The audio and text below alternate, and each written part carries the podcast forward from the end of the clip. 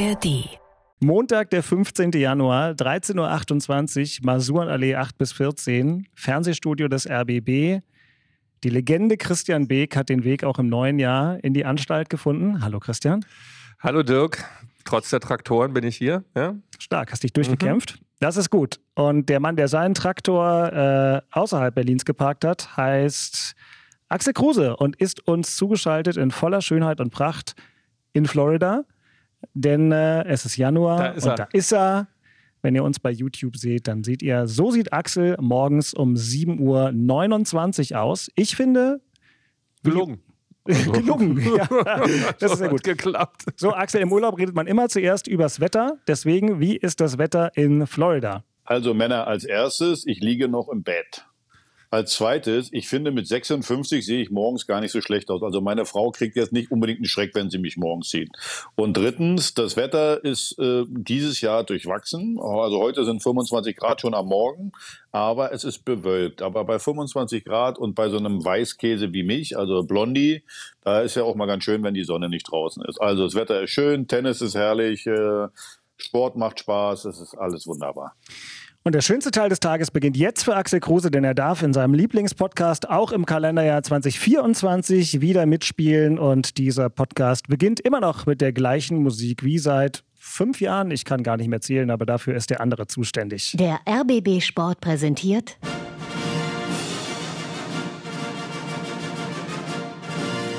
Christian Beek und Axel Kruse in Hauptstadtderby, der Union und Hertha Podcast. Mit freundlicher Unterstützung von RBB24 Inforadio. Natürlich darf man am 15. Januar nicht mehr frohes neues Jahr sagen, aber ich sage es trotzdem. Hallo ihr Lieben, schön, dass ihr wieder mit dabei seid. Das Hauptstadtderby geht in die nächste Halbserie. Es gibt viel zu besprechen über den ersten FC Union und über Hertha BSC und wir machen das auch äh, in der Rückrunde an jedem Montag. Heute ein bisschen später, wie gerade schon kurz angetextet, weil der Spieler Kruse also in Florida im Bett liegt. Zeitunterschied sechs Stunden und wenn wir zu unserer normalen Zeit aufgenommen hätten, dann hätte er deswegen um 5 Uhr morgens aufstehen müssen, wobei Axel wahrscheinlich auch um 5 Uhr morgens so hervorragend aussehen würde, wie er um 7.30 Uhr aussieht. Was ist am Kopf? Kratzt nichts? Äh, irgendwie äh, Florida-Mücke am Kopf? Weil, äh, wenn ihr uns bei YouTube seht, würdet ihr sehen, er tippt sich auf die äh, hohe Stirn, darf man das sagen? Ja, ja. Reichlich. Reichlich hohe Stirn. Schön. Oh. oh okay, okay. So geht's also los. Geht gut los im neuen Jahr bei euch beiden. Finde ich auch. Die Diskriminierung im neuen Jahr. Mobbing. äh, Anstaltsmobbing. Es ist, glaube ich, nur das Einstellen der Hackordnung. Erstligist, Zweitligist und Ansager. Weißt du? So ist es halt. Okay. Na gut, also wir haben ja viel zu tun, damit Axel auch bald wieder auf den Tennisplatz gehst. Spielst du wieder mit Prominenten in diesem Jahr oder spielst du nur mit deiner Familie Tennis? Sind irgendwelche Promis da? Komm, jetzt kannst du angeben und Namen fallen lassen. Beides, mein Freund Otto, wir haben schon gespielt, wir haben schon das erste Spiel gewonnen, also wunderbar. Also wir sind gut in Form, obwohl meine Knie Horror sind. Also macht großen Spaß. Also um das klarzustellen, Axels Freund Otto ist der mit den Ottifanten. Äh, sag mal, Axel, unter uns, äh, sag mal, Otto, der ist ja noch ein paar Tage älter als du, also hat die 60 sicherlich gut hinter sich gelassen. Wie alt ist der jetzt? 75 Nee. ist Otto geworden und äh, ich, ja, Otto ist 75 und ich sage euch eins, Otto spielt ein wunderschönes Tennis. Man muss ihn immer ein bisschen motivieren. Da ist er manchmal, wenn er es am Anfang nicht so läuft, dann äh, gibt er schnell auf. Aber dann, wenn man ihn motiviert, boah, dann spielt er richtig gut. Hat eine wunderschöne, einhändig durchgezogene Rückhand. Die sieht wunderschön aus. Und äh, für 75, wenn ich jetzt einen Hut auf hätte, würde ich ihn ziehen. Also da spielt er richtig gut. Sta Otto 75, muss man sich auch mal dran gewöhnen, ne? Wahnsinn. Respekt mit 75 auf dem Tennisplatz. Und von Axel Kruse motiviert werden. Das äh, klingt bestimmt ganz, ganz lieblich, egal in welcher Sprache. So motiviert wird auch der erste FC Union, dass es nach der Winterpause beim ersten Pflichtspiel des neuen Jahres besser wird als bei manchem Pflichtspiel in der Spätphase des äh, vergangenen Jahres, wobei die allerletzte Spätphase dann ja wieder Hoffnung gemacht hat. Dementsprechend konnte auch Christian ein schönes Weihnachtsfest genießen, wie wir wissen oder wie ihr jetzt wisst. Richtig. Ja. Und komm, wir gehen einfach gleich in Medias Res. Also, so war's, so wird's, so wird's bleiben. Nachspiel. Während sich Hertha BSC noch vom Trainingslager in Spanien erholte, waren die Eisernen schon wieder gefragt, im Breisgau beim Sportclub Freiburg anzutreten. Und das ist nie eine leichte Aufgabe, dieses Mal auch nicht. Am Ende ein Spiel vermeintlich ohne Höhepunkte. De facto gab es aber doch einiges, was ganz interessant klang im RBB24 Inforadio oder auch in der Sportschau. Grifo, der ist mit aufgerückt, spielt den Ball noch mal ab auf Maximilian Eggestein, der durchgesteckt und dann gibt's die Schusschance vorbei von Schalay. Und Grifo Renault! Eine unglaubliche Parade, ein Reflex gegen Grifos Kopfball aus kürzester Distanz wie Andy Wolf im Tor der Handballnationalmannschaft. Und da kann sich äh, der erste FC Union bei den Freiburger Spielern bedanken, dass das so dermaßen schlecht ausgespielt war. Die Abwehr steht von Union Berlin mit dem Neuzugang, mit Kevin Vogt, der gerade immer auch eine Präsenz zeigt, gerade bei einer Standardsituation vorne sich da reinstellt mit seinem Körper und dann auch unangenehm ist dem Gegner gegenüber, sich hinstellt, auch gegen den Schiedsrichter dann noch mal ein, zwei Sätze sagt. Also der hat eine gleich eine ordentliche Präsenz im Spiel von Union Berlin bei seinem Premierenauftritt für die Köpenicker. Ja, ich glaube, mit dem Ergebnis müssen wir, müssen wir zufrieden sein. Ich glaube, in Freiburg wissen wir alle, ist schwer. Und wir haben zu Null gespielt, wir haben einen Punkt mitgenommen. Ich glaube, das ist auch in der jetzigen Situation einfach ein positives Erlebnis. Es gibt natürlich Dinge zu verbessern, das ist klar. Aber ähm, mit dem Punkt jetzt, den nehmen wir mit. Und ähm, dann geht es weiter am Freitag. Neuer Mann im Trikot des ersten FC Union, neue Stimme im Hauptstadt-Derby Podcast und damit herzlich willkommen an Kevin Vogt, der also gleich mit dem ersten FC Union einen Punkt in Freiburg holte und damit nach eigenem Bekunden ziemlich gut bedient war. Christian, wie hast du, wie hast du das Spiel gehört und gesehen? Ja, genau so. Wichtig war ja, dass wir zu Null spielen und das haben wir gemacht. Punkt mitgenommen. Stabilisierung war auch die, also die Ausgabe und das Ziel auch für das Spiel, weil wir in der Vergangenheit, denke ich, seit August auswärts nicht allzu viel geholt haben, also quasi nichts. Und, und demzufolge war es zu null ganz, ganz wichtig, äh, dass man da auch immer ein bisschen Glück braucht, äh, weil es in Freiburg wirklich nicht leicht ist, äh, dass da eine Top-Mannschaft im Breisgau unterwegs ist. Das wissen wir alle. Aber die Jungs haben es sehr, sehr stabil umgesetzt. An der einen oder anderen Stelle hat dann wieder Renault geholfen. Klar, du brauchst dann auch einen überragenden Torhüter. Ähm, das hat er gebracht. Äh, Kevin Vogt hinten in der Dreierkette. Das hat natürlich auch ähm, Ausstrahlung gegeben. Kevin ist ein echt für mich ein Top-Fußballer, wirklich ganz hohe Qualität.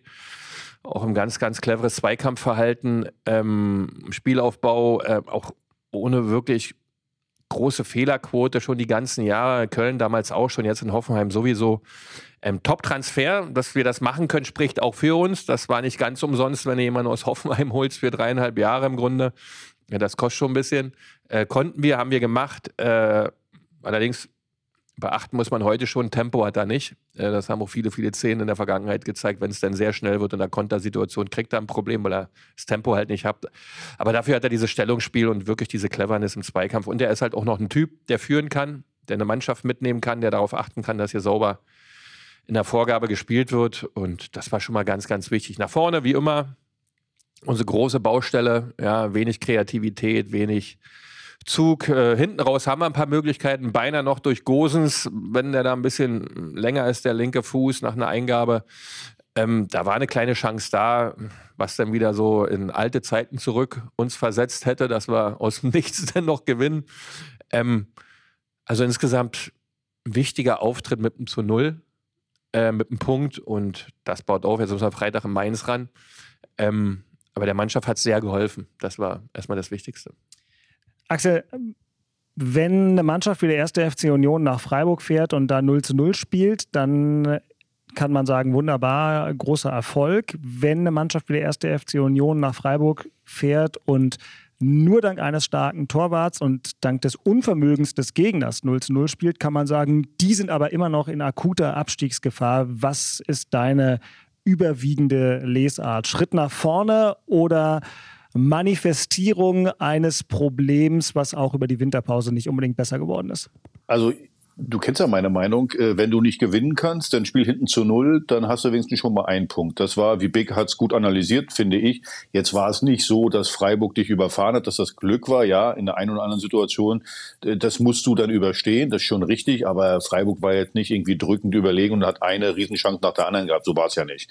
Und von daher wichtig, äh, auswärts auch mal zu null zu spielen, dass du mit einem Punkt nach Hause gehst. Man muss ja auch mal gucken, das war ja ein gefährlicher Spieltag. Also Mainz hat zu Hause gespielt, Köln hat zu Hause gespielt, beide nur unentschieden, Bochum nur unentschieden zu Hause. Also von daher kommst du nach einem Auswärtsspiel, nach einem schwierigen Auswärtsspiel mit der gleichen Ausgangslage wieder zurück äh, zum Spiel am Freitag dann gegen Mainz und das aber zu Hause.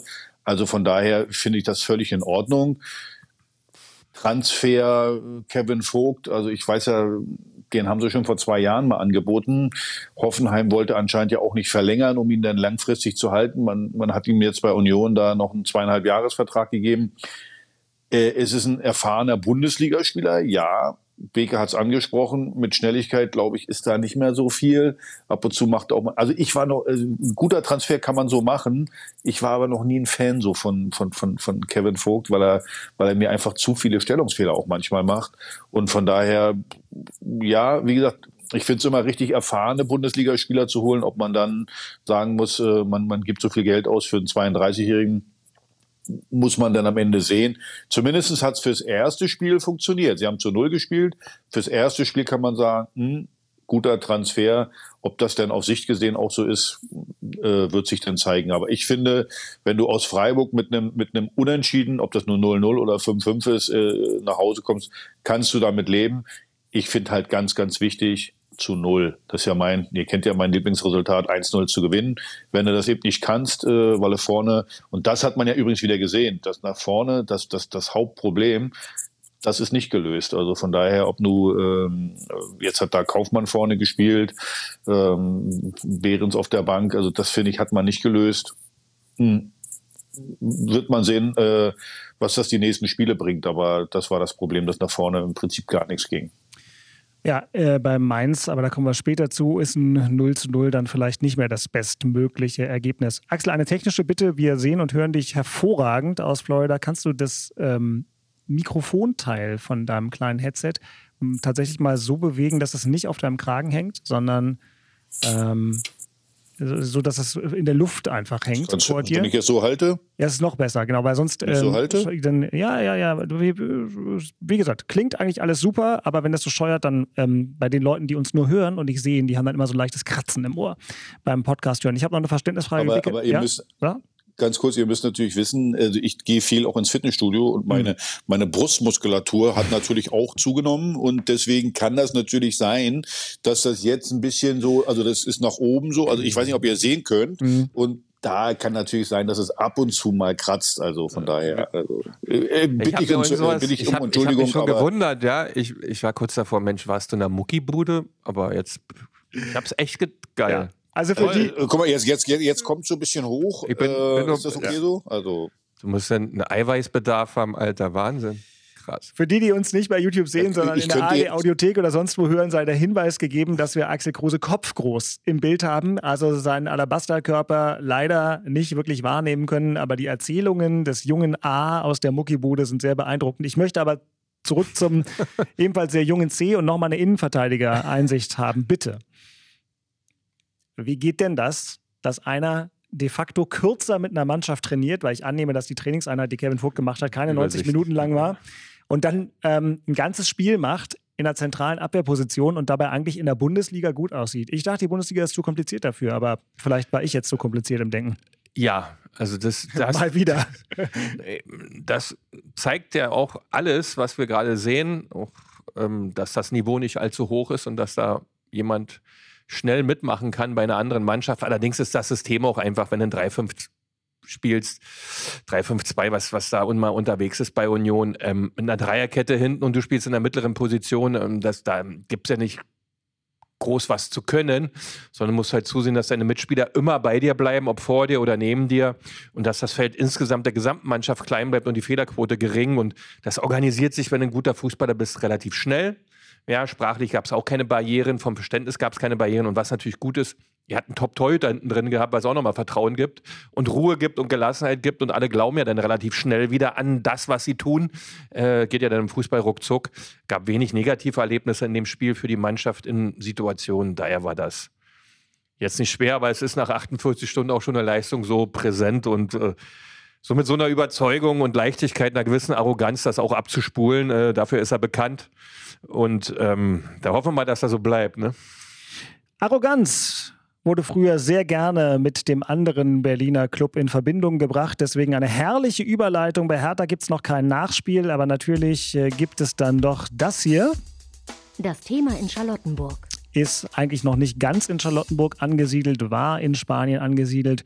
Vorbereitung auf die große Aufholjagd nach dem Winter will, soll und kann Hertha vielleicht nochmal angreifen im Kampf um den Aufstieg? Das ist die große Frage. Das Trainingslager in Spanien, wir haben es auch begleitet. Bei rbb24.de könnt ihr noch einiges darüber nachlesen und auch nachgucken.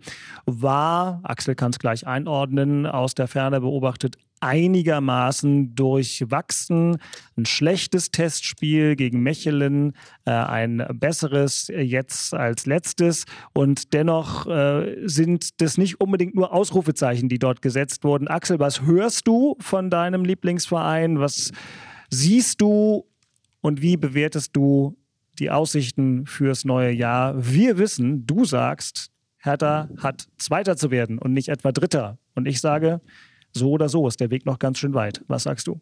Naja, du hast jetzt das Thema das Trainingslager genommen. Mein Thema hier, was ich auch mitgekriegt habe, ist ja ähm, äh, Fabian Rehse, muss man ja einfach mal sagen. Das war ja, das war ja ein Schock. Der Junge ist nicht mit im Trainingslager. Der Junge hat irgendwie ein Problem, anscheinend nach Corona. Also das, was ich so höre, äh, Herzmuskelentzündung, was ja was nicht so äh, einfach mal äh, abzuhaken ist. Und äh, wir haben ja in der Hinrunde gesehen, wie abhängig wir von Fabian Rehse sind. Erinnert euch mal an das letzte Heimspiel zu Hause gegen Osnabrück. Also das war Armut gegen Elend, gegen den Tabellenletzten. Ohne Rese funktioniert es einfach nicht. Und äh, von daher, das ist, glaube ich, das große Thema. Erstmal auch von meiner Seite gute Besserung. Also daran sieht man auch, wie fies nach wie vor Corona ist, dass du da deine, deine, deine Probleme kriegen kannst. Und äh, ich hoffe natürlich auf eine ganz, ganz schnelle Genesung dabei.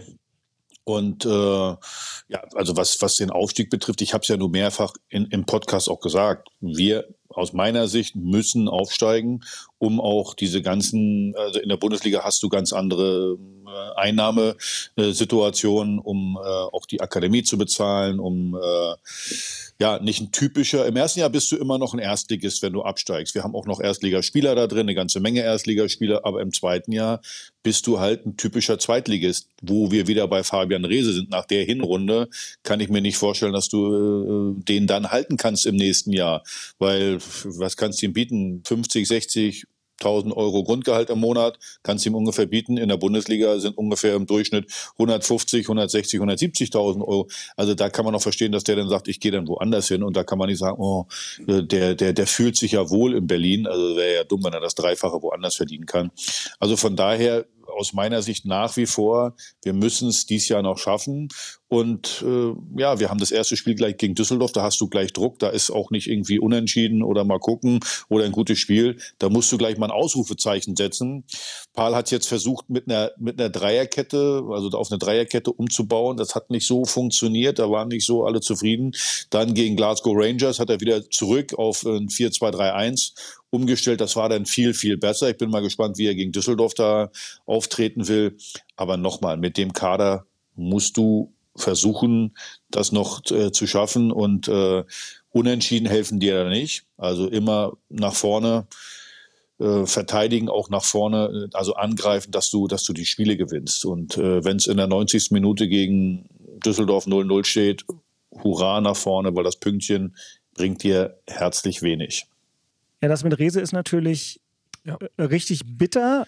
Ich habe ja auch das Trainingslager so insgesamt aufgemacht, weil ich so eine gewisse Diskrepanz festgestellt habe, vor allem bis zu dem ersten Test gegen Mechelen, dass uns relativ glaubhaft vermittelt wurde, dass da eine sehr gute Stimmung herrschte, dass es durchaus mit einer gewissen Fröhlichkeit zur Sache ging, aber Konzentration, dann kam dieses sehr schlechte Testspiel, das andere, du hast das gerade angesprochen, gegen Rangers, ähm, war dann besser. Aber Christian, so eine Mannschaft ist ja auch so ein Ökosystem. Wenn der unumstritten beste Spieler wegen so einer Geschichte ausfällt, wie geht eine Mannschaft normalerweise damit um, wo du auch nicht genau weißt, wann kommt der wieder? Und wie sollte sie damit umgehen? Ja, du musst es hinnehmen. Es ist ja nicht zu ändern. Und im Fußball und im Sport ist es immer so, äh, da lamentiert man auch nicht lange rum. Ja, da versucht man Lösungen zu finden und was zu verändern und dann halt anders zu spielen. Das, das bleibt ja nichts anderes übrig. Das wird nicht gleich sein, weil es gar nicht geht, weil der Spieler in der äh, Verfassung, in der er auch nicht ersetzbar ist, das ist dann ein anderer Fußball und du musst darüber nachdenken, wie du trotzdem erfolgreich bist. Das ist in erster Linie Aufgabe des Trainers. Und wenn die Möglichkeit besteht, im Transferfenster noch was zu tun, wenn man die Möglichkeiten hat, ähm, dann sollte man das schnellstens tun, weil Axel sagt es richtig, ähm, man muss unbedingt aus dieser Liga raus. Man sollte in die erste Liga schnellstmöglich wieder aufsteigen, um dann die anderen Einnahmesituationen zu finden und, und wieder zu haben. Weil in der zweiten Liga auf Dauer wird es ganz, ganz kribbelig, gerade mit der Akademie und den ganzen Themen, die man dahinter eigentlich über Jahre hinweg als Fundament aufgebaut hat, da wird es dann brüchig. Und jetzt muss man sich ranhalten. Und äh, das ist extrem so wichtig, dass man vor allem nach vorne agiert, weil du gewinnst die, den Aufstieg und die Liga dort in der zweiten Liga nur mit, mit Toren und mit guten Leuten vorne in der Spitze. Äh, und wenn dir der einer so, der so, so dominant aufgetreten ist und quasi mit der beste Offensivspieler der zweiten Liga in der ersten Halbserie war, äh, das musst du schnellstmöglich äh, hinbekommen, äh, dass du das anders anbietest. Äh, aber wir wissen ja alle, das hat auch das letzte Spiel gezeigt, dass da das große Problem liegt. Ja, Tore zu schießen und dann, wenn man das nicht macht, wird es eng. Wer muss Axel jetzt auf den Chefsessel bei Hertha? Es gibt ja eine ganze Liste von Leuten, die angeschlagen sind, nicht zur Verfügung stehen und so weiter. Interessanterweise gegen Rangers macht dann Marc-Oliver Kempf das Tor. Aber der unangefochtene Leader, auch der emotionale Leader, auch der, der die Mannschaft mit den Fans in Verbindung bringt und so weiter, ist also zum wichtigen äh, Rückserienauftakt nicht mit dabei. Wen siehst du in dieser Mannschaft in der Lage, dieses Vakuum, wenn nicht qualitativ, dann vielleicht emotional zu füllen? Boah, das kann ich nicht so genau sagen, wer der innerhalb der Mannschaft derjenige dann ist, der das, der das so bringen kann. Man muss ja eins mal sagen, wenn man mal auch auf die Hinrunde guckt, wir haben ja auch viel zu viele Gegentore gekriegt. Deswegen sehe ich das Spiel gegen Glasgow Rangers ja so ein bisschen als Blaupause. Spiel 0 zu 0.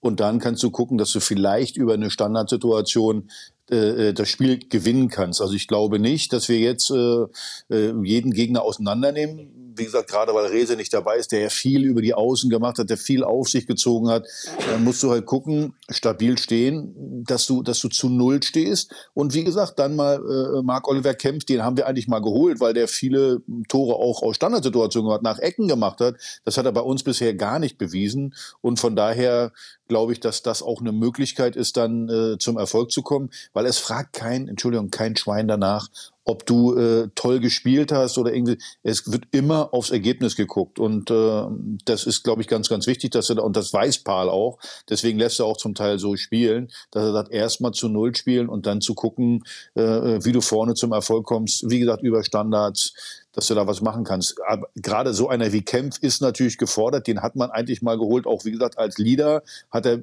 bisher überhaupt nicht ausgefüllt, diese, diese Rolle, finde ich. Noch viel zu viele Fehler gemacht. Aber vielleicht äh, kann er da so ein, so, so ein bisschen äh, reinwachsen. Das wird man dann sehen. Tabakovic vorne wieder, der ja auch zusammen mit Rese, gerade am Anfang, finde ich, so, so, so der emotionale Leader mit war. Aber der hatte natürlich Probleme am Ende der äh, Hinrunde, weil er keine Tore mehr geschossen hat. Das ist dann immer schwierig. Dann bist du innerhalb der Mannschaft, wenn er dann ein bisschen rumquatscht und schießt kein Tor, dann sagen die anderen, halt mal die Klappe, schieß mal lieber vorne einen rein. Also von daher, vielleicht, vielleicht so kommt er wieder so ein bisschen. Also man, man, man wird sehen. Auf jeden Fall bleibe ich dabei. Das ist natürlich ein Riesenverlust mit, äh, mit Fabian Rehse, dass der nicht dabei ist. Und äh, ich meine, der hat nicht richtig trainiert. Selbst wenn der nächste Woche wieder beim Training teilnimmt, das dauert ja eine Weile, bis der wieder so ein bisschen drin ist. Also das ist schon eine, wirklich eine, eine ganz fiese Schwächung, die wir da äh, haben. Und auch für ihn persönlich tut es mir wirklich leid, weil er, weil er einfach ich finde, es ist ein Spieler, der uns so gut tut in seiner ganzen Außendarstellung, in seinem ganzen, äh, wie, wie, wie er sich benimmt, wie er äh, ja, außerhalb des Fußballs sich auch da präsentiert. Großartiger Junge und äh, von daher, das tut mir für ihn persönlich echt leid. Ja, menschlich und sportlich für Hertha auf jeden Fall ein Verlust. Wir gucken, was sie draus machen können. Sonntag 13.30 Uhr das Spiel gegen Düsseldorf. Natürlich live. Christian Weißes und in voller Länge zu hören auf rbb24 inforadio.de oder in der Sportschau-App. Wir gucken mal zu den großen Durchmischern aus dem anderen Teil der Stadt, denn Das Thema in Köpenick. ist natürlich der Kaderumbau. Christian, Oliver Runert, manche sagen, ist auf dem Absprung in die Politik, aber bis dahin hat er nochmal ordentlich im Kader rumgemischt. Der von uns allen so mit Begeisterung aufgenommene Bonucci ist schon wieder weg. Am Ende waren es nicht mal fünf Monate, die er in Berlin war. Und die Statistiken werden jetzt auch in der ruhmreichen Karriererückblickswand des Leonardo Bonucci keine Rolle spielen. Das war am Ende ein guter Versuch, der für keinen geklappt hat. Und auch ansonsten hat Union ein bisschen was gemacht. Ähm, wo siehst du die Mannschaft auf dem Weg zum sicheren Klassenerhalt? Ja, das Fundament ist ja dann wirklich auch die Defensive, das muss man ja ganz klar sagen. Äh, wenn wir es schaffen, dort wirklich dauerhaft Stabilität hinzubekommen, äh, können wir das auch definitiv schaffen. Wir haben natürlich auch ein bisschen Glück mit Darmstadt und Köln. Das ist jetzt wirklich ähm, nochmal ein Stück weit schwächer äh, einzuschätzen. Ähm, trotz alledem haben wir jetzt 14 Punkte aus 17 Spielen geholt. Ähm, das würde am Ende des Tages 28 Punkte bedeuten, wenn man das nochmal ähm, so in Mathe übersetzt. Ihr habt ja erst 16 wegen des Bayern-Spiels, was noch Äh, nachgeholt wird, aber da würde ich jetzt den Punkteschnitt nicht zwingend höher Ich setzen. würde das jetzt mal äh, so lassen wollen. Und das ist natürlich ähm, ähm, ein Risiko, was wir, in dem wir gerade stehen, weil wir müssen die Liga halten aus meiner Sicht, um all die Investitionen und, und Dinge, die wir auch schon in die Wege geleitet haben, alles, was den Verein betrifft, in der Weiterentwicklung auch äh, dann in der Geschwindigkeit auch weiter zu machen. So ein Jahr in der zweiten Liga würde nicht gut tun, ja, äh, gerade in so einer wirklichen Wachstumsphase des Gesamtvereins. Äh, das weiß auch jeder, das kann auch jeder mit, mit, mit einem logischen Gedanken verstehen. Und daher glaube ich, dass man gut aufgestellt ist nach vorne. Vielleicht geht noch mal was, dass wir was finden, was uns, zu uns passt, wo wir vorne eine Verlässlichkeit kriegen für Tore, aber das ist total schwer, das suchen natürlich auch alle. Ja, äh, jetzt sind wir erstmal dabei, das nach hinten zu stabilisieren. Wenn man das aber mit der, mit der Idee vom, vom Trainer vergleicht, die er in der Pressekonferenz auch bei seinem Antritt ähm, sagte, dominant, aktiv, wenig Fehlerquote, spielbestimmend, ähm, das werden wir sicherlich eher nicht sehen, sondern wir werden eher sehen, dass wir den Laden dicht halten und vorne zusehen, dass wir uns ein Tor machen oder vielleicht auch Tore schießen und äh, dann die Liga halten. Also darum geht es jetzt in erster Linie und ich glaube, das wissen auch alle und so ist es auch gebaut. Oliver Runert, okay, das ist natürlich ein Thema, weil es immer mehr rumort. Ja, Micha Parensen hinten dran. Ähm, ich war ja gestern auch im Altstadttheater in Köpenick ähm, ähm, zu so einer Lesung von Matthias Koch, wo das natürlich allgegenwärtig ist. Was wird aus Oliver Runert? Die unterschiedlichsten Meldungen, jetzt politische Rückmeldungen zu Themen von Sarah Wagenknecht etc. Da ist ja auch alles dabei. Man wird sehen. Ich glaube aber, dass der Verein gut vorbereitet ist, indem er Micha Parensen dort als derzeitigen Assistent beziehungsweise jemand, der ins Geschäft reinwachsen soll, aufgebaut hat. Wie der das denn danach, wenn Oliver Runert nicht mehr ist, umsetzt, macht, wie er das prägt, wie er das zeigt, wie energisch er sein kann, wie viel er von seiner Intelligenz die PS auf die Straße bringen kann fürs Fußballgeschäft, wird man dann sehen. Aber insgesamt, äh, denke ich, ist man erstmal ordentlich aufgestellt. Wichtig wäre, dass Kedira jetzt wieder zurückkommt und nicht zu lange verletzt ist, dass wir das hinkriegen, dass wir so eine Baustelle wie Trimmel uns nicht ins Haus holen, weil der jetzt quasi, wie man auch feststellt, hinten dran ist hinter Juranovic. Ähm, da haben wir so ein paar kleine Themen, aber bisher hat man das immer sauber moderiert und so wird es sicherlich auch wieder sein. Was aber mit der Offensive, Axel, es war ja ganz interessant, Fofana ist weg und da klang es schon so, als hätte der Trainer Nena Bielica eigentlich gerne noch mit Fofana weitergearbeitet. Da hat der prompt direkt vor der Pause äh, endlich mal getroffen. Und nun ist er also weg und in der Defensive Bonucci weg, Kevin Vogt da. Kevin Vogt gefühlt schon in einem Spiel wertvoller als Bonucci in fast allen anderen. War jetzt aber auch nicht so schwer.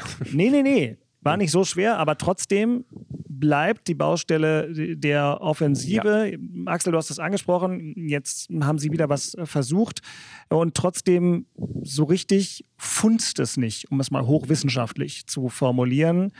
Was sagt der ehemalige Bundesliga-Spitzenstürmer Kruse? Was ist das Allheilmittel, was er Nenad Bielica empfiehlt? Einen Stürmer vielleicht so lange in Anführungszeichen reiten, bis er wieder trifft oder rotieren, bis einer ein, ein Lucky Punch als Tor verwandelt? Ich finde, sportlich äh, kann man, wie gesagt, ich habe es ja vorhin gesagt, mit Kevin Vogt kann man machen, Bonucci weg, äh, Kevin Vogt da hinten rein. Aber ich habe es von vornherein gesagt, äh, das Thema ist ein vorne. Du, wenn du keine Tore machst oder so wenig Tore machst, wir haben es ja gesagt, Kevin Behrens mh, hm, wurde aus meiner Sicht die ganze Zeit überschätzt. Ich hätte Fofana äh, niemals abgegeben, weil erstens hat das zum Schluss einigermaßen funktioniert. Zweitens, immer einen Stürmer mehr noch zu haben, ist eben nicht so schlecht. Ist zwar kein klassischer Torjäger, aber es, es ist eigentlich ein, ein guter Spieler und äh, den einfach abzugeben und, und keinen wirklich richtig guten dazu zu holen, hätte ich äh, so nicht gemacht. Und das Problem, ich habe es ja vorhin angesprochen, bleibt einfach. Das Problem bleibt, du hast vorne zu wenig Durchschlagskraft, du hast vorne zu wenig Tore und Beke hat es richtig gesagt, du hast eigentlich Glück, dass du da zumindest zwei noch blindere hast mit Köln und äh, Darmstadt. Aber einen Relegationsplatz willst du auch nicht. Mal gucken, Mainz hat sich eigentlich immer in den letzten Jahren da hinten rausgearbeitet. Die kennen auch die Situation. Also ein bisschen Glück hast du, dass da noch blindere dabei sind, aber es ist trotzdem extrem gefährlich, äh, die ganze Situation wenn du denn erstmal auf dem Abstiegsplatz bist oder wenn einer von den dreien, die wir, die ich gerade genannt habe, mit einmal einen Lauf kriegt, dann, dann hast du echt ein Problem. Also vorne, ja, komische Baustelle. Also das ist schon nicht so einfach. Aber äh, ein Rezept hat der frühere wunderbare Spieler und Stürmer Kruse jetzt auch nicht Doch, so übersetzt, also, man braucht das, noch einen. Also einen ne? kaufen, auf, musst einen holen. Rezept, äh, äh, absolut. Du brauchst Qualität. Ja. Das ist, bringt dir nichts als, klar, du kannst äh, als Trainer zum Beispiel, kannst du immer sagen, Jörg Berger war immer so, der hat immer gesagt, Mann, der, der, der Stürmer ist für mich wie ein Torwart, ich muss dem Vertrauen geben, ich lasse den eine Weile spielen, aber das, das funktioniert auch nur bis zu einem äh, bestimmten Punkt. Du kannst nicht sagen, wenn du zehnmal nicht triffst, du lässt ihn weiterspielen da. Also äh, ja, du kannst dem Stürmer vertrauen, wenn er dann aber nicht trifft, dann musst du den nächsten nehmen. Und ich bleibe eben dabei, so einen richtigen klassischen Mittelstürmer, der eigentlich Tore machen kann, ist Behrens. Der macht sie aber nicht, weil wir, wir haben es ja in der Hinrunde schon gesagt, weil wir, ich finde, er ist überschätzt, er hat überperformt in, in, in, im, im, im äh, letzten Jahr. Und von daher ja, also ich würde zumindest gucken, dass du ein Leihgeschäft machen kannst, dass du vorne vielleicht irgendeinen, der äh, bei einem anderen Bundesligisten am besten auf der Bank sitzt, der, der dir mal in der Rückrunde sechs, sieben Tore garantiert sowas vielleicht, also ich weiß nicht, ob sowas auf dem Markt ist, ich beschäftige mich damit ja nicht, aber das, das wäre ganz okay. Weil nochmal, das ist das große Problem, was auch in der, in der Hinrunde da war. Du hast immer ganz ordentlich gespielt, war ganz okay, aber du hast eben die Tore nicht gemacht. Und äh, deswegen, wenn du einen Stürmer abgibst, finde ich als Trainer, sagst du dann halt, ja, okay, dann will ich aber einen neuen haben. Also spekuliert Holz, wird. Weiß ich nicht. Also jetzt nur Kaufmann, Kaufmann und Behrens äh, jetzt äh, äh, da als, als, als Stürmer finde ich jetzt ein bisschen dünne, oder? Beke, was sagst du? Ja, ja, auf jeden Fall. Also wenn ich, wenn man was tun kann, muss man etwas tun. Vor allen Dingen was eine andere Spielerart als die, die da ist. Äh, Fofana war natürlich schade, dass er gehen musste, weil er hatte was. Allerdings hat äh, Chelsea das entschieden und äh, nicht Union Berlin oder der Spieler. Ähm, daher war es auch ein merkwürdiges Leihgeschäft im Grunde, ähm, weil der hätte ja auch richtig, richtig gut performen können und hätte man im Winter auch genommen. Also das Leihgeschäft, da verstehe ich jetzt nicht so richtig, äh, egal. Äh, der ist halt nicht mehr da und jetzt musst du an einer anderen Lösung arbeiten und irgendwas, vor allem mit Geschwindigkeit, Tempo, Torabschluss und Gefährlichkeit, Kopfballspiel, Spielfortsetzung, also das nur mal so ein paar Attribute. Ist ja nicht so viel, äh, gibt es äh, quasi in jeder, bei Rudi in der Resterampe. Wird schwierig, äh, sowas zu finden, weil es alle suchen gehandelt das Gerücht ist im Moment ein Spieler, der gerade vor wenigen Tagen 23 Jahre alt geworden ist. Jorbe Vertessen heißt er. Das ist ein Belgier, hat auch in Belgiens U21 gespielt, was in dem Land erstmal ein Qualitätsmerkmal ist. Im Moment beim PSW Eindhoven unter Vertrag. Ob das nun was wird oder nicht, sei mal dahingestellt. Ein Linksaußen, der natürlich ähm, damit gewisse Flügelähnlichkeiten zu Fofana hat, aber wenn ich Axel höre, denke ich immer, Union bräuchte eigentlich einen, der in der Mitte steht und die Dinger reinmacht und den scheint es im Moment einfach nicht auf dem Markt zu geben. Ich habe eine Frage zum Ablauf. Bitte. Fofana, äh, hm? ganz kurz. Ja. Ganz kurz, äh, Beke, ich, weil du sagst Chelsea, ich könnte mir vorstellen, das ist ja nicht unüblich, dass man sagt, wenn der Spieler nicht so und so viele Spiele macht, dann kannst du die Laie vorzeitig beenden. Also ich gehe mal davon aus, dass das da zutrifft in dem Fall, weil ich kann mir nicht vorstellen, dass der, wenn der 16 Spiele gemacht hätte, dass man den dann einfach zurückholen kann und die Leihe beenden kann. Also das wäre ja wieder mal eine Vertragskonstruktion, die wäre, die wäre ja völlig daneben. Also ich gehe mal davon aus, der hat nicht genügend Spiele gemacht und dadurch hat Chelsea die Möglichkeit gehabt, äh, nee, die Leihe haben, vorzeitig zu beenden. Ja, die haben so gleich wieder woanders hin verliehen Oder? wohl. Mhm. Ähm, äh, ich ja. kann es nur hoffen, dass es nicht so war. Äh, aber wir stecken in all den Varianten, die es derzeitig im Fußball gibt, auch nicht drin.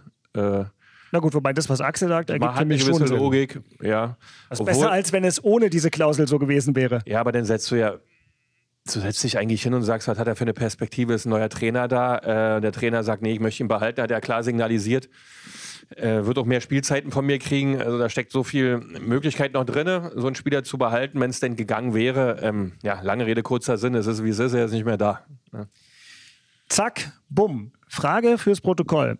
Habt ihr Herr Tana oder Unioner der Woche? Oder ich hab mal einen. Du hast mal einen. Gut, ich hab dann. Hallo, hallo, hallo, hallo, hallo, hallo. Hallo, hallo Axel. Also es gibt, äh, also hallo, pass mal auf. Also den Herr Tana und den Unioner der Woche, also der alles der Woche ist ja wohl eindeutig Franz Beckenbauer. Ja, das wäre ja also meine also Anmerkung zum Protokoll gewesen, Axel. Wenn ich jetzt, ich wollte fragen, habt ihr Herr so, Taner und Unioner der Woche? Hättet ihr gesagt, nein, dann hätte ich gesagt, komm, lass uns über Beckenbauer sprechen. Jetzt hat aber Christian einen Unioner der Woche und weil Union schon gespielt hat, soll er zu seinem Recht kommen und er darf diesen Unioner der Woche hier auch prämieren und dann werden wir auf Antrag der Beteiligten Kruse und Walzdorf über Franz Beckenbauer reden. Nun aber drücke ich auf den Knopf und wir gehen zur Tat. Unioner der Woche. Ist bitteschön wer, Christian, und warum?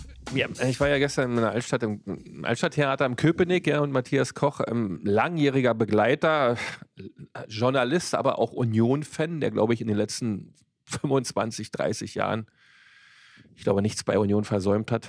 Ja. Äh, war jedes schreibt und macht auch Spiel, unglaublich viele Fotos, Bilder, ist immer da. Ist, ist immer da, jeden Tag beim Training und man hat es gestern auch gesehen, hat das zweite Buch über Union geschrieben ähm, von Köpenick nach Europa. Ähm, wir hatten eine ganz tolle Lesung. Leo Seyer war da, äh, Carsten Heine war da, hat quasi das ganze Leben des Vereins nochmal beleuchtet, von Anfang an, Oberschöneweide etc. bis jetzt.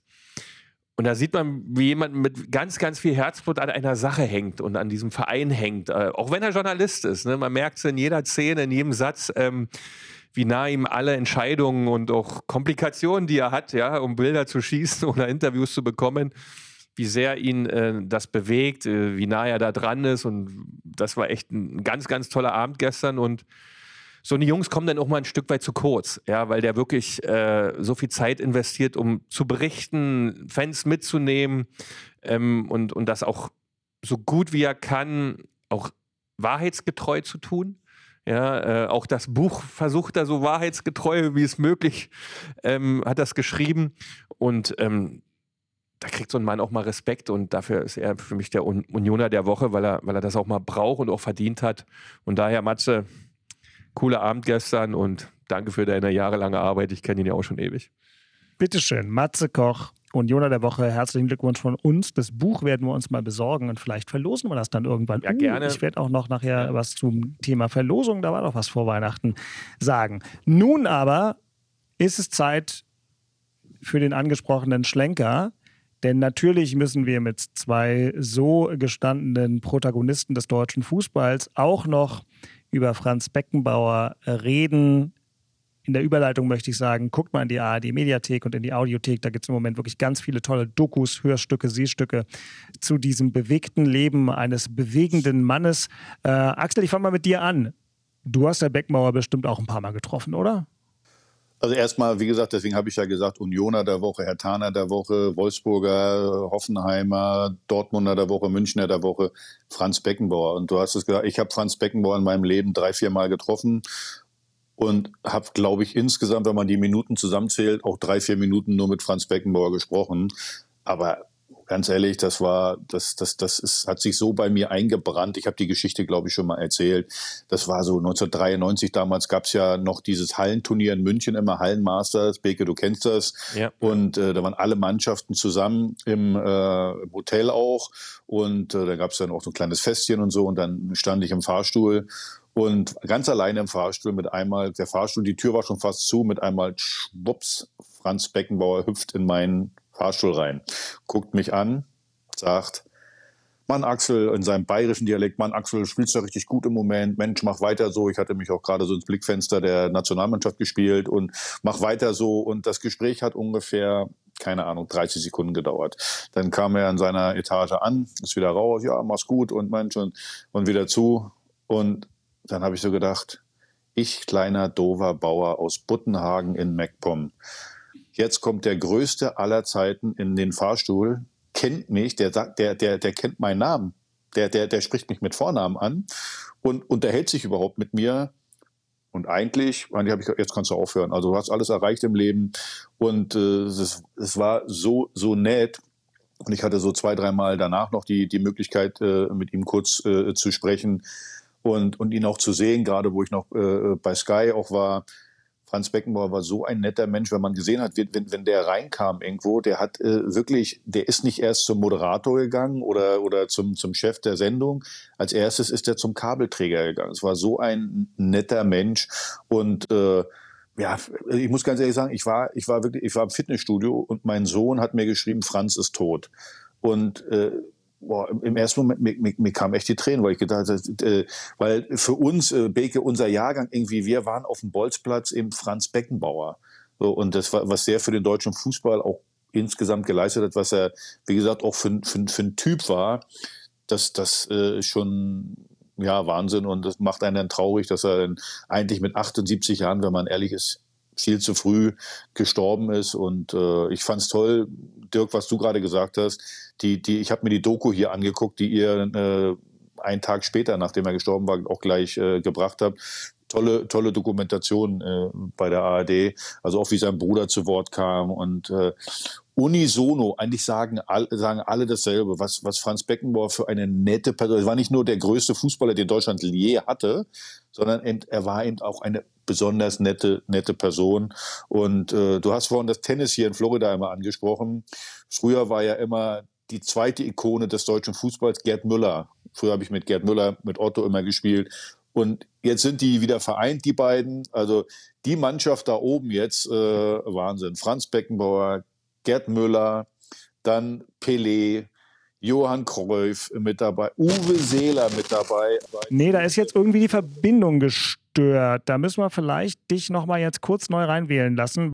Ich nutze mal den Moment, Christian, während wir darauf warten, dass Axel wiederkommt, der jetzt im Hintergrund bei uns im Studio auch eingefroren ist, was sehr lustig aussieht. Zack, weg ist er. Ähm, und rede kurz über unsere wunderbare Weihnachtsverlosung. Ja, ich habe hier fünf Seiten vor der Nase mit Limericks.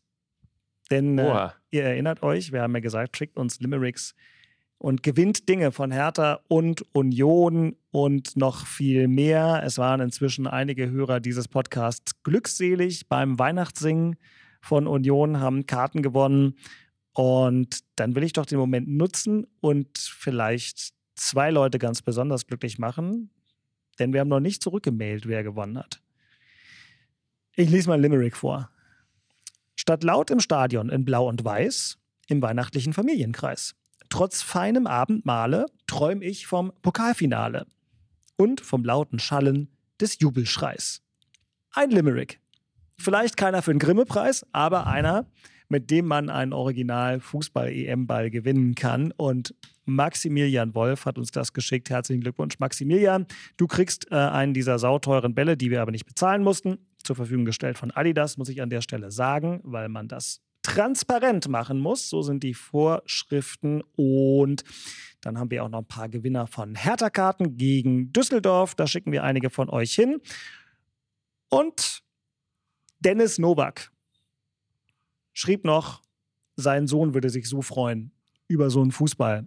Na, Dennis, dann mach mal deinen Sohn glücklich, denn ihr gewinnt den zweiten EM-Fußball, den wir hatten und alle anderen kriegen diese Woche dann auch Post. Vielen Dank für die vielen schönen Gedichte, die ihr uns geschickt habt. Das war doch eine sehr nette Aktion. Und wenn Axel wieder da ist, dann müssen wir abrechnen, weil wir ja gesagt haben, für alle Einsendungen spenden wir zu dritt einen Betrag an einen wohltätigen Zweck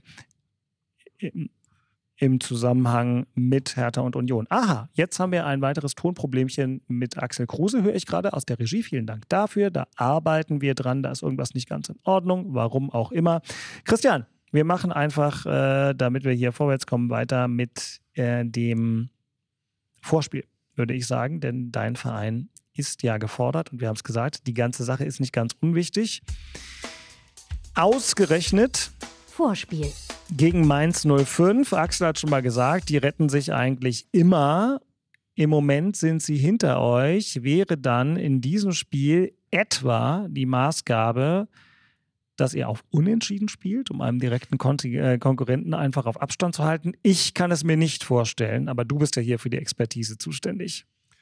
Ja, die Maßgabe ist wieder, das wirklich stabil zu halten, wenig zuzulassen und das, was jetzt in der Woche erarbeitet wird, ich denke mal, da wird sich nicht viel ändern. Ja, wichtig ist, dass die, vor allem die Innenverteidigung, die Dreierkette, dass das sitzt, dass sie mit Knoche, äh, mit Vogt und wir haben ja Diego Leite spielen gehabt, ähm, dass wir dort ähm, dass wir dort quasi diese Stabilität wieder hinkriegen. Roussillon links, Juranovic rechts, Kral davor. Ähm, dass wir es wirklich wieder schaffen, ähm, dem Gegner quasi nicht zuzulassen und, und, auch ihm den Schneid abkaufen, um nach vorne dann wirklich auch mal was zu entwickeln. Klar hat Mainz sich in den vergangenen Jahren immer rausgearbeitet aus diesen Situationen. Die können das auch sehr gut. Aber du hast ja riesige Möglichkeiten und Chancen und darfst dich hinten auch nicht einigeln. Ja, du musst wirklich versuchen, auch vorne dran zu bleiben, den Gegner unter so Druck zu setzen, weil der ist auch nicht der mutigste und auch nicht der sicherste. Das muss eine gute Balance haben.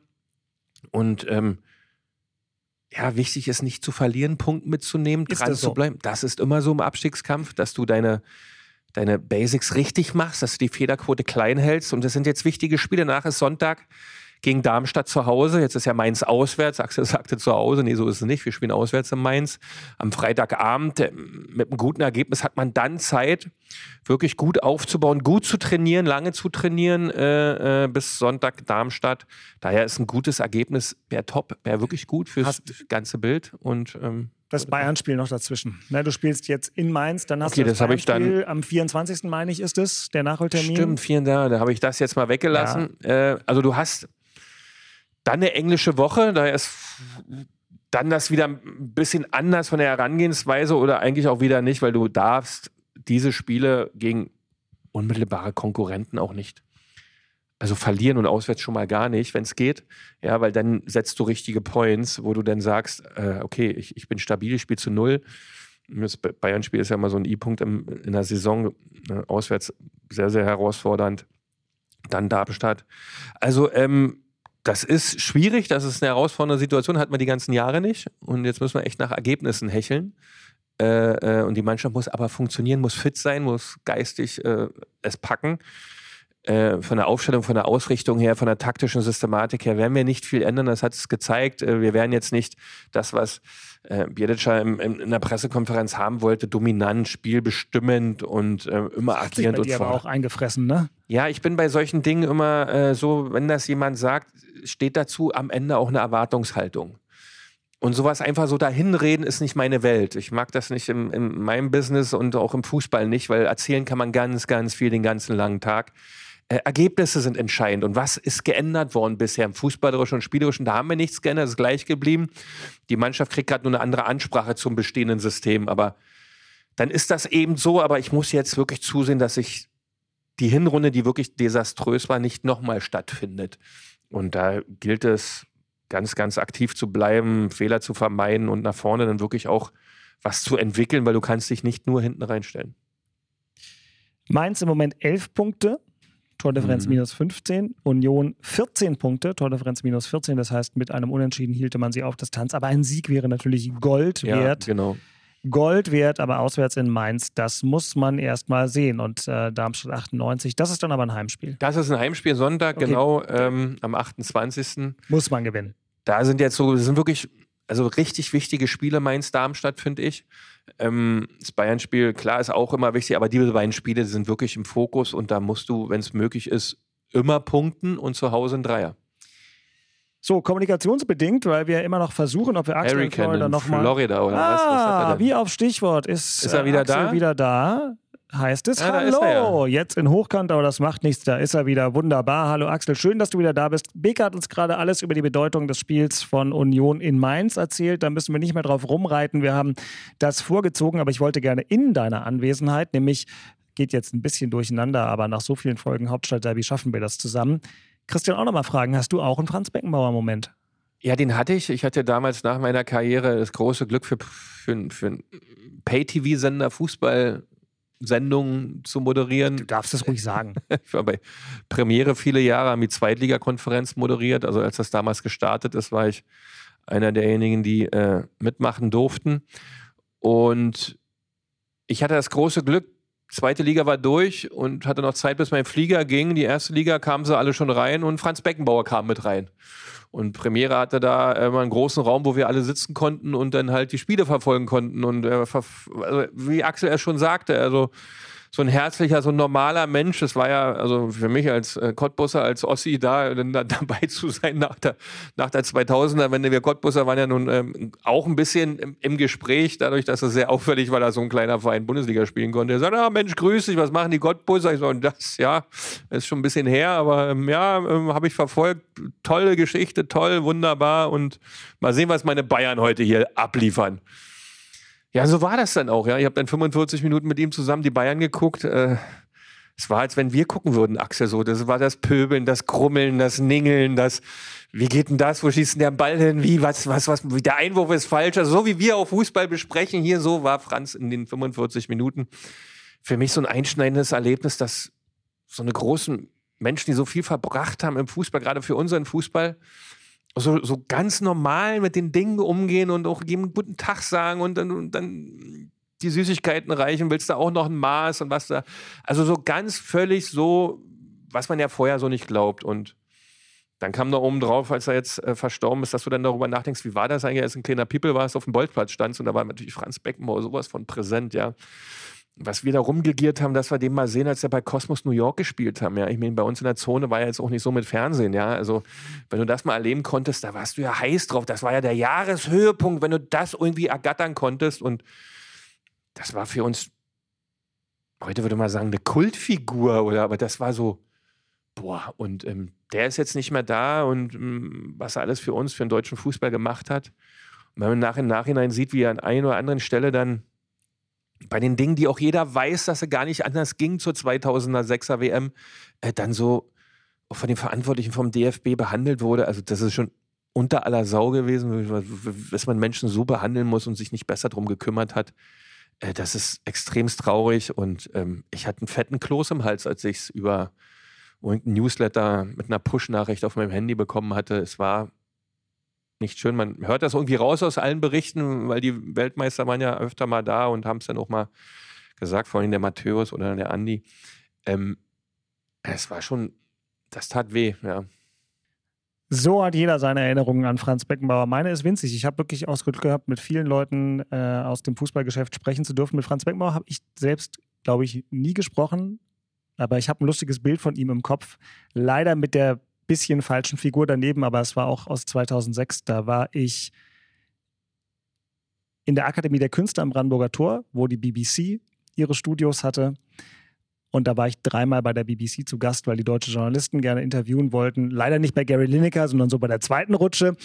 Und da habe ich mein Auto im Adlon im Parkhaus geparkt, weil nichts anderes frei war oder was weiß ich. War halt 2006 und voll und steige aus dem Fahrstuhl im Adlon Tür geht auf in die Lobby und direkt neben dem Fahrstuhl sitzen zwei fröhliche, damals noch gar nicht so alte Herren ähm, und rauchen wie im Klischee Zigarre. Und das waren Franz Beckenbauer und Sepp Blatter. Und das ah, ja. war meine Nahbegegnung mit Franz Beckenbauer, die endete da. Aber ich finde das schon beeindruckend. Alle, die ihn mal getroffen haben, sagen ja. die Dinge, die ihr sagt, äh, dass er extrem nahbar und extrem freundlich und auf die Menschen zugehend war. Äh, spielen sehen habe ich ihn natürlich äh, gar nicht mehr. Als Beckmauer aufgehört hat, war ich vier Jahre alt. Aber ich habe mir das alles im Nachhinein angeguckt und kann nur noch mal sagen, geht in die ARD-Mediathek, geht in die Audiothek, alles gut aufgearbeitet. Äh, Glanz, Gloria, äh, Kindheit, Jugend und dann auch ähm, in einer guten Differenziertheit die schwierigere letzte Phase seines Lebens. Das kann ich alles sehr empfehlen. Axel, du musst jetzt, wo du wieder da bist in Florida, auch noch mal ganz kurz ran und aus der gesunden Entfernung sagen, wie du, nee, du musst nicht sagen, wie du am äh, Sonntag um 7.30 Uhr morgens Hertha gegen Düsseldorf zum Frühstück verfolgen wirst, sondern was dein Verein da machen muss. Du hast es vorhin schon mal ansprechen lassen. Also Personalsorgen noch und nöcher. Egal, du hast gesagt, gewinnen um jeden Preis. Reicht das schon als taktische Vorgabe? Denn wir wissen ja, dass Paul es manchmal einfach mag, aber vielleicht gibt es noch ein, zwei Unterfütterungen zu diesem Motto. Also ich würde mal sagen, Düsseldorf ist, glaube ich, die besser eingespielt oder die eingespieltere Mannschaft. Die haben es ganz gut gemacht bisher in der äh, Hinrunde auch. Am Ende, wie, wie ich gesagt habe, äh, gewinnen um jeden Preis, um Zeichen zu setzen, um, um da oben ranzurutschen. Gibt es auch ein paar andere komplizierte Spiele an diesem äh, Spieltag. Also insgesamt einfach, äh, wie gesagt, gewinnen, um äh, ja, oben ranzurutschen. Alles andere ist äh, völlig egal. Jo, klare Ansage. Also Fortuna Düsseldorf, um das mal einzuordnen, wir sprechen ja darüber, dass wir hoffen, dass Hertha da noch oben irgendwie ranrutscht. Düsseldorf ist Vierter mit 30 Punkten, dementsprechend nur einen Punkt hinter dem HSV auf dem Relegationsrang und nur drei Punkte hinter dem Tabellenplatz 2. Da können sich die Hertaner also auf einen ordentlichen Wind im Olympiastadion gefasst machen, wenn die Fortuna kommt. Wird ein spannendes Spiel. Und ansonsten gibt es ja schon ganz viel Vorfreude zum Pokal. Ne? Die Pokalkarten gingen weg wie sonst was. Äh, aber erstmal ist halt Liga in Anführungszeichen Alltag. Wie lange bist du eigentlich noch im Urlaub, Axel? Ich habe es vergessen. Du hattest es mir natürlich gesagt, als wir hier besprochen haben, wie wir das in den Wochen, in denen du dich da bist, lösen wollen. Aber 3. April oder so? ist mir peinlich. Ist mir, ist mir peinlich. Ich komme äh, am, am, glaube am 2. oder am 3. Februar komme ich wieder. Entschuldigung, ich hatte gerade ein, ein Bluten im Ohr. Du hast irgendwie, ich habe Februar, hab Februar gehört, was? Wir gönnen es dir. Ja, 2. oder 3. Februar, ich weiß gar nicht, äh, ja, wollte ich gerade sagen. Also in meinem Alter kann man es mal gönnen. Außerdem fahre ich im Sommer nie in Urlaub. Mein ja, gesamter ja. Urlaub ist immer im er Winter, also ja von nichts. daher gönnt es mir bitte. Auf jeden Fall, mein Freund, genießt die Zeit, ja. Das ist doch äh, hier nicht zu ertragen bei dem trüben Wetter. Nur in ähm, guter Gesellschaft. Ey, der Samstag war hier ein Drama, ja. Ein, zwei Grad und Nieselregen. Also der Samstag war der entsetzlichste Tag bisher dieses Jahres, dieses Winters. Also das war. Ja, aber bevor Beke, wir jetzt Beke, mein so Beke, Beke, pass auf, mein Sohn war zwei Wochen mit hier, äh, hat wirklich Spaß gemacht. Wir haben auch zusammen Tennis gespielt, waren bei den Dolphins zusammen oh, äh, im Stadion und jetzt, jetzt ist er wieder zurück und hat gesagt, Papa, kann ich wiederkommen? ja, er will wieder her. Wahnsinn. Wer sollte es ihm verdenken? Aber das war unser Auftakt äh, in die Rückrunde vom Hauptstadtderby Podcast. Wir lesen unsere Mails hauptstadtderby@rbb-online.de. Wir freuen uns, wenn ihr neu dabei seid, wenn ihr uns in dem Podcast Player eurer Wahl, vorzugsweise der ARD Audiothek, gleich mal abonniert. In der ARD Audiothek gibt es einen neuen Podcast, der auch abgeht wie Schmitz Katze, was die Hörerzahlen angeht. Kann ich sehr empfehlen. Rasenball heißt der. Eine differenzierte Auseinandersetzung mit dem Phänomen RB Leipzig. Union spielt da auch eine große Rolle in der Folge, die nächste Woche rauskommt. Habe ich viel zu erzählen, wenn jemand möchte. Ja, immer gerne. Immer gerne. Aber das hört sich ganz gut weg. Und ansonsten, Axel, ne, wenn die Sonne rauskommt, immer schön einschmieren. Mach und, ich. Und dann wünschen wir dir Game Set Match Kruse. Christian geht zurück an die Werkbank. Korrekt, ein bisschen noch heute. Und ich werde hier auch äh, den öffentlich-rechtlichen Amtsschimmel nochmal aus seinem Stall holen. In diesem Sinne, ihr lieben Dirk Walzdorf vom RBB Sport sagt danke fürs Zuhören. Nächste Woche sind wir wieder da und bis dahin, schöne Woche, viel Spaß beim Fußball, dann auch wieder mit Hertha. Bye bye Axel, danke Beke. Ciao, ciao, tschüss. Das waren Christian Beek und Axel Kruse in Hauptstadtderby, der Union und Hertha Podcast. Eine Produktion vom RBB Sport. Keine Folge mehr verpassen mit einem Abo in der ARD Audiothek. Jetzt auch als Video auf rbb24.de und bei YouTube.